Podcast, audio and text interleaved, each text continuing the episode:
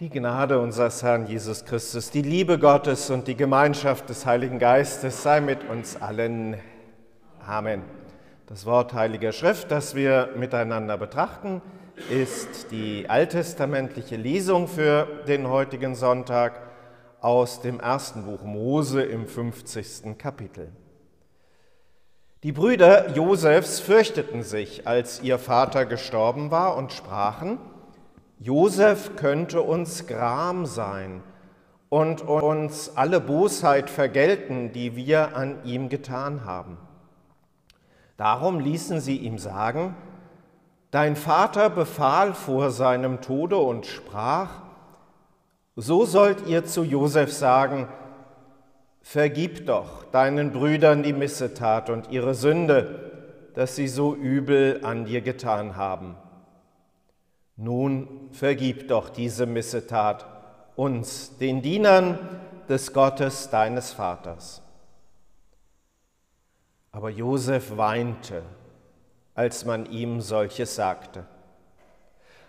Und seine Brüder gingen selbst hin und fielen vor ihm nieder und sprachen, siehe, wir sind deine Knechte. Josef aber sprach zu ihnen, fürchtet euch nicht. Stehe ich denn an Gottes statt? Ihr gedachtet es böse mit mir zu machen, aber Gott gedachte es gut zu machen. Um zu tun, was jetzt am Tage ist, nämlich am Leben zu erhalten ein großes Volk, so fürchtet euch nun nicht. Ich will euch und eure Kinder versorgen. Und er tröstete sie und redete freundlich mit ihnen. Herr Gott, himmlischer Vater, schenke du uns deines Heiligen Geistes Kraft im Hören auf dein Wort, durch Christus unseren Herrn. Amen. Liebe Schwestern und Brüder, Geschwisterliebe, es ist ja echt eine schwierige Situation, um die es da geht. Also, Zunächst mal muss man sich so ein bisschen deutlich machen, ähm, wie sind eigentlich die Verwandtschaftsverhältnisse. Jakob, der Vater von Josef und seinen Brüdern, größtenteils Halbbrüdern, der hatte zwölf Söhne von vier verschiedenen Frauen. Also die sind da alle auch untereinander ein bisschen abgestuft was so Jakobs Bevorzugung der ganzen ein wenig angeht. Und Josef war nun der absolute Liebling. Das hatte ein bisschen damit zu tun, von welcher der Frauen er nun geboren worden war und dass er von dieser dann der Erste war und dass er derjenige war, auf dem eigentlich auch so ein bisschen die Verheißung ruhen sollte, es hatte ein bisschen damit zu tun, dass er offensichtlich auch sehr wohl geraten war. Jedenfalls hatte Jakob ihn besonders herausgehoben. Und ihr wisst, wie das ist, wenn man bei Geschwistern einen besonders heraushebt. Ähm, die anderen mögen das nicht so sonderlich. Josef war derjenige, der einen bunten Mantel geschenkt bekommen hat. Andrew Lloyd Webber hat das dann vor etlichen Jahrzehnten in einem Musical gepackt, Joseph and the Amazing Technicolor Dreamcoat, Joseph und der faszinierende, der Technicolor Traummantel, der hatte Träume, Träume, in denen er dann auch noch träumte, dass sich seine Brüder vor ihm niederbeugen und ähnliches. Die mussten schuften auf dem Feld, er durfte seine Träume erzählen und eines schönen Tages haben sie ihn sich geschnappt, haben ihm seinen Mantel weggenommen, haben ihn erstmal in irgendein dunkles Loch geworfen und als dann zufällig eine Karawane vorbeikam, die nach Ägypten ging, haben sie ihn da abgeschoben, weg. Haben ihn nicht mehr ausgehalten. Und ihrem Vater erzählt, der ist tot und haben den schönen bunten Mantel noch ein bisschen mit Blut beschmiert, dann auch mitgebracht, damit der das auch glaubt. Die Geschichte geht weiter. Ne, ihr wisst das, es kommt Hungersnot. Äh, Josef ist derweil in Ägypten.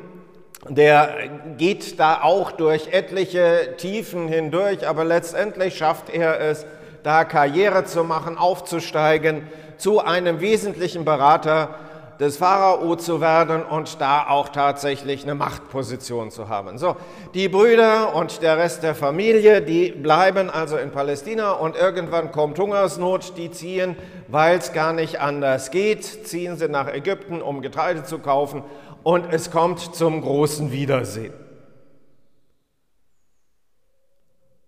Und sie holen dann die ganze Familie und den Vater und alle da nach Ägypten und lieben dann da. So.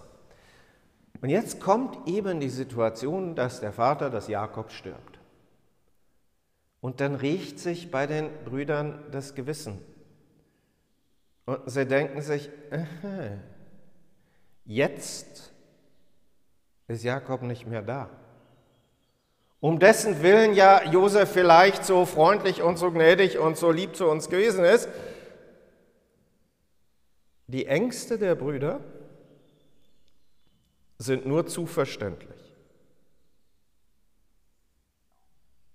Schließlich ist der Josef ja jetzt ein mächtiger Mann geworden und er hat da alles in der Hand.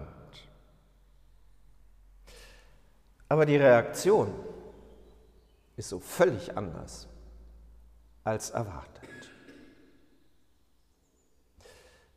Wenn wir in unsere Zeit und Gesellschaft reinschauen, und in das, was uns so begegnet, dann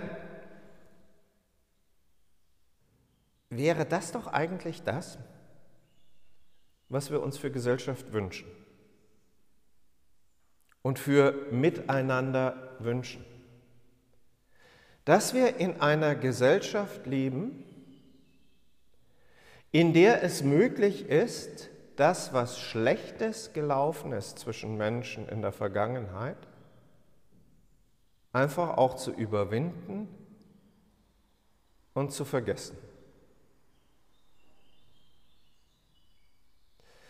Eine Gesellschaft zu haben, in der wir handeln und in der alle so handeln, wie Josef an dieser Stelle handelt.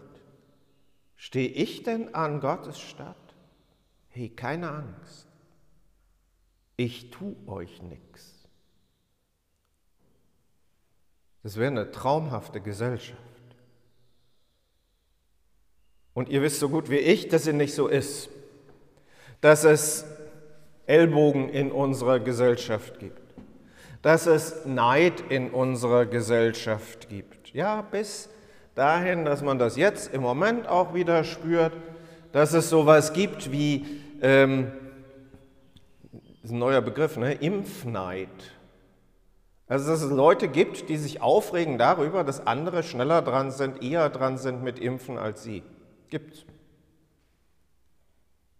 Und die gucken dann auch gar nicht mehr danach, ob die das unter Umständen eher brauchen, ob das notwendiger ist, wie auch immer.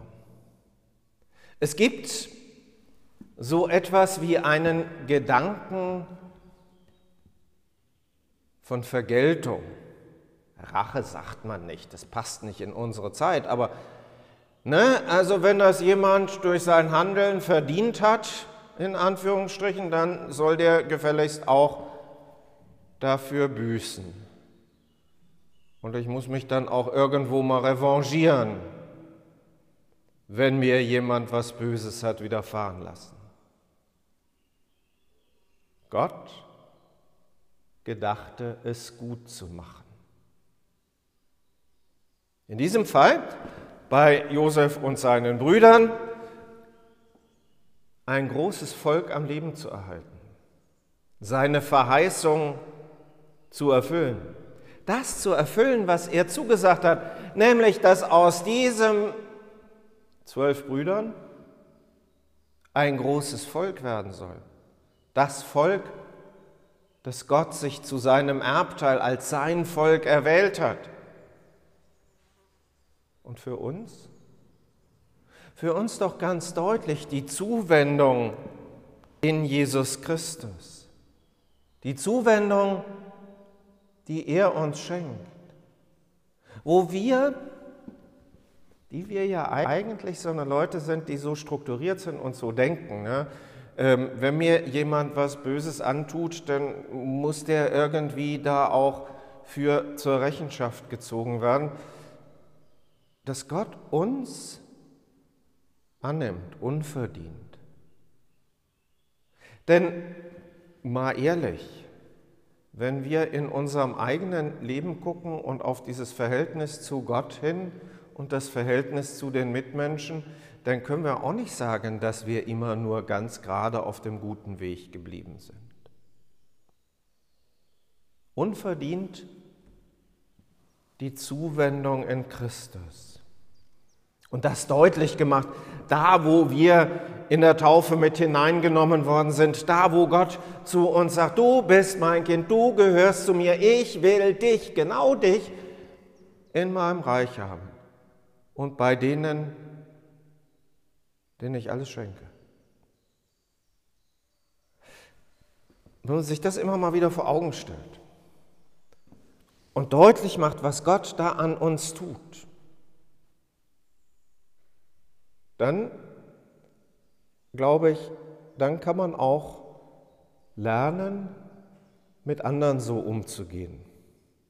Und so ein bisschen so zu werden wie dieser Josef hier in der Geschichte, das ist ja so eine Geschichte von Bewahrung. Bei all dem, was Menschen da tun. Also bei den Brüdern, die ihn erstmal niederknüppeln und einsperren und dann verkaufen und ihn ausgrenzen. Und das geht in Josefs Geschichte dann noch weiter. Der ist erst in so einem Haushalt dann noch beschäftigt, wo er eben auch gewaltig verleumdet wird, wo er dann zwischendurch mal wieder im Gefängnis auch landet. Der erlebt echt viel. Aber er erlebt eben auch dies, diese Bewahrung und dass Gott auch auf krummen Linien gerade schreibt. Ihr gedachtet, es böse mit mir zu machen, aber Gott gedachte, es gut zu machen. Das immer wieder vor Augen zu haben, dass Gott es mit uns gut meint. Das kann eben dann auch dazu führen, dass wir ihn uns als Beispiel nehmen, trösten und freundlich mit den Menschen reden. Das ist Aufgabe für die Kirche, das ist Aufgabe für für jeden Einzelnen von uns, immer unter dieser Voraussetzung und immer im Blick darauf, dass Gott es gut mit uns meint. Und der Friede dieses Gottes, der höher ist als alle Vernunft, bewahre unsere Herzen und Sinne in Christus Jesus. Amen.